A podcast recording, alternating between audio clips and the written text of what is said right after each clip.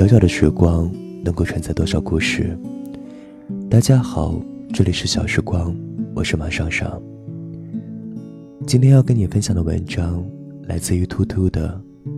你在十七岁那年记住了什么？坐在海边，看着远方，潮起潮落。最近已然开始忘记时间了，日夜转换，一天划过一天，即使一点感觉也没有。这是一个潮湿的季节，空气中，墙壁上。以至于被窝里，总是感到有一股湿润往身体里钻。我感到很疲惫，一个人躲在房子里，除了看电影，便是睡觉。星期天午后的时候，我曾试图出去走过一走，然而不过吃了点东西，便早早的回了。床上的枕头边摆放着一本书。我之所以把它和我的大脑摆放得如此之近，是希望它也许能在我沉睡的时候输给我一些力量。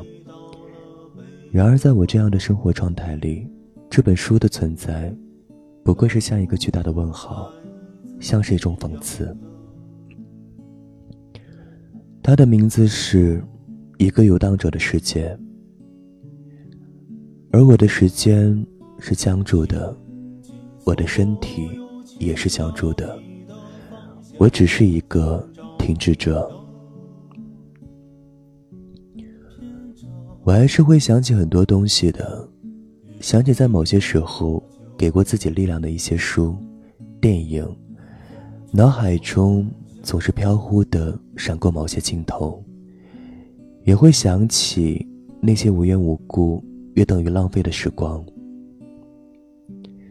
然后内心里。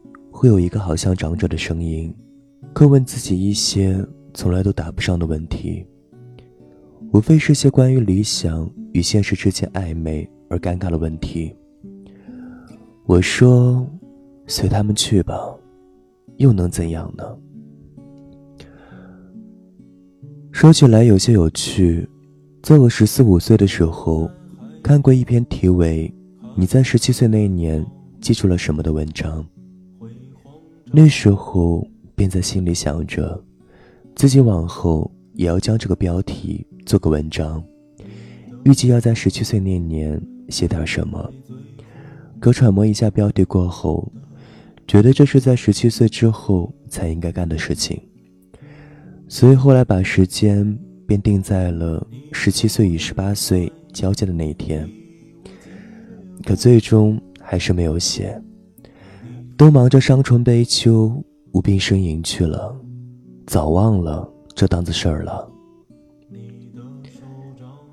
现在想来还是比较庆幸，幸好没写。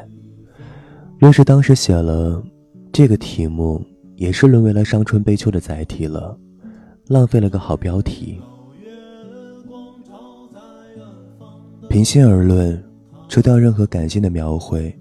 抽掉任何青春文学的祖师爷爷奶奶们的狗血故事，但就本身而言，就这个数字而言，十七岁，算是个美的年纪了。我在十七岁又记住了什么？说真的，我没能记住什么，记住的只是站在窗前神游太虚的状态。记住的只是一个人自以为美好的小细节。记住的只是那些被“青春”这个词系统化的一年，还有那些过了某个年纪便不好意思承认的胡思乱想。这并不是我曾经决定记住的，甚至是我想要抽刀斩断的思绪。可他妈的时间就是这样无耻，你越是不想记住的东西，变得越来越清晰和立体。越是想要牢记的，变得越来越难以琢磨。我之所以想起，是觉得真的很遥远了。我再也不会放任自己去如此了。那些总是被我鄙夷的青春间独有的胡思乱想，再也不会重来了。毕竟那种状态的精髓里，也藏着一种我如今梦寐以求的自由。是真的觉得太遥远了。如今，当我想起十九岁时，都觉得有些遥远了。想起杰克·凯鲁亚克说过的“在路上”，想起许巍唱过的“在别处”，想起霍尔顿质疑一切的情节，想起那些酣畅淋漓、激情满满的一颗心。我觉着如今的自己，像是一层死灰。现在，当我用这个标题写点什么，依然也是文不对题，感情基调也是灰暗而低沉，思绪极其的混乱，甚至于我自己都有点不知所云了。刚提笔时，我是想要写点十七岁时的所作所为，来证明那时候的一些行为或想法。冥冥中影响着如今的自己，但总是被心中的一个声音拖着思绪往反的方向走。就这样吧，很多时候写着写着，我才发现我都不是我了。从前我一直希望并认为应该如此，每个年龄都该是有每个年龄的样子。每当过渡的时候，都应是有着特别明显的标识。其实成长从来都不是排山倒海的姿态，而是抽丝剥茧的，在你不知情间，便活出了另外的一个样子。寻找节目歌单，微信订阅号搜索 xsgyydT。欢迎关注小时光微信公众平台，这里是小时光，我是马少少，感谢收听，再见。他在哪里站着，像一个有很多故事的人，不然他不会有和别人。都不一样的眼神，说出来没人听，不说反而是你。那么多不坦诚的人，被风吹过城市，吹走你的样子，你的发丝。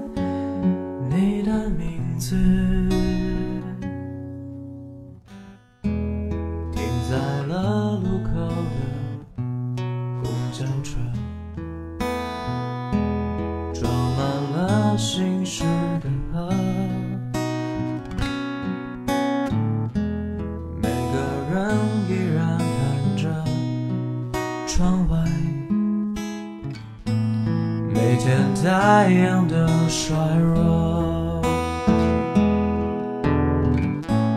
一副假多一件，愿望少说一点。这一年又不剩多少时间？地铁穿越城市，来不及说的是，想你知道。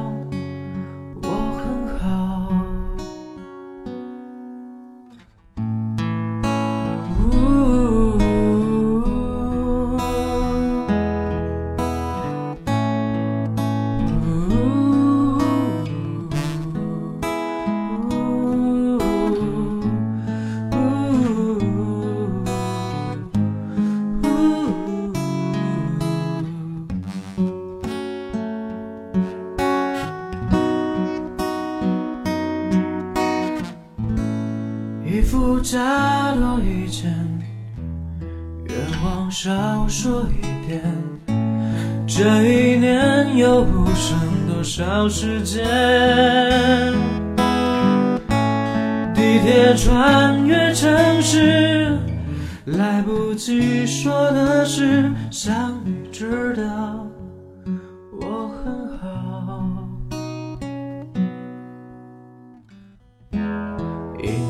走来一只小黄狗，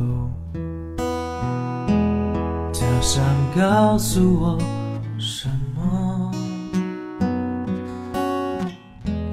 当身边的潮汐又卷起。一片叶子里的。